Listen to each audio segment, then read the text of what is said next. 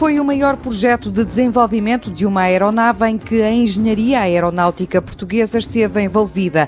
O KC-390, o maior avião produzido pela Embraer, teve mão portuguesa. O CEIA esteve envolvido desde o momento zero, numa equipa que esteve seis meses no Brasil a definir o conceito para dois componentes principais do avião, o elevator e o sponsor.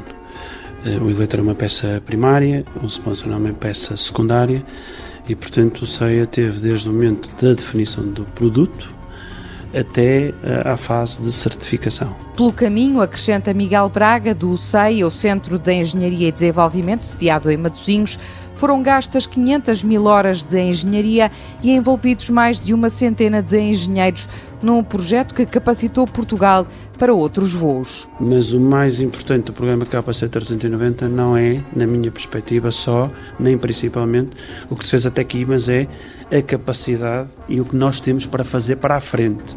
Não só no domínio do próprio KC 390, porque ao estar no mercado seja em Portugal, como esperamos, seja noutros países que venham a adquirir a aeronave, todo o potencial de trabalho para o PIEP, para o CEIA, para a OGMA, para os parceiros que atuaram mais ao nível das ferramentas e do tooling em Portugal, ao nível das customizações, daquilo que vão ser as adaptações do avião quando é comprado às missões que cada país planeia fazer com esse avião, temos se Deus quiser, muitas horas de engenharia pela frente. O conhecimento do PIEP na área dos polímeros também contribuiu para este resultado e a participação no novo avião da Embraer permitiu reforçar competências, revela Carlos Ribeiro, diretor-geral adjunto. O projeto Better Sky bebeu em parte de os componentes que eram desenvolvidos no âmbito do KPC e trabalhou numa lógica mais de fatores de inovação, portanto, inovar a nível de tudo que são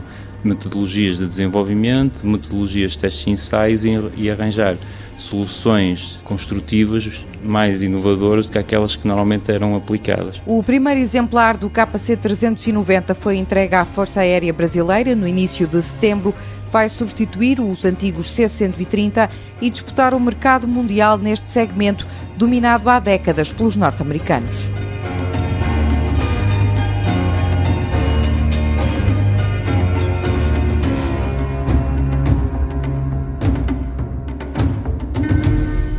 Projeto financiado pelo Portugal 2020, Programa Operacional Regional do Norte e pela União Europeia através do Fundo Europeu de Desenvolvimento Regional.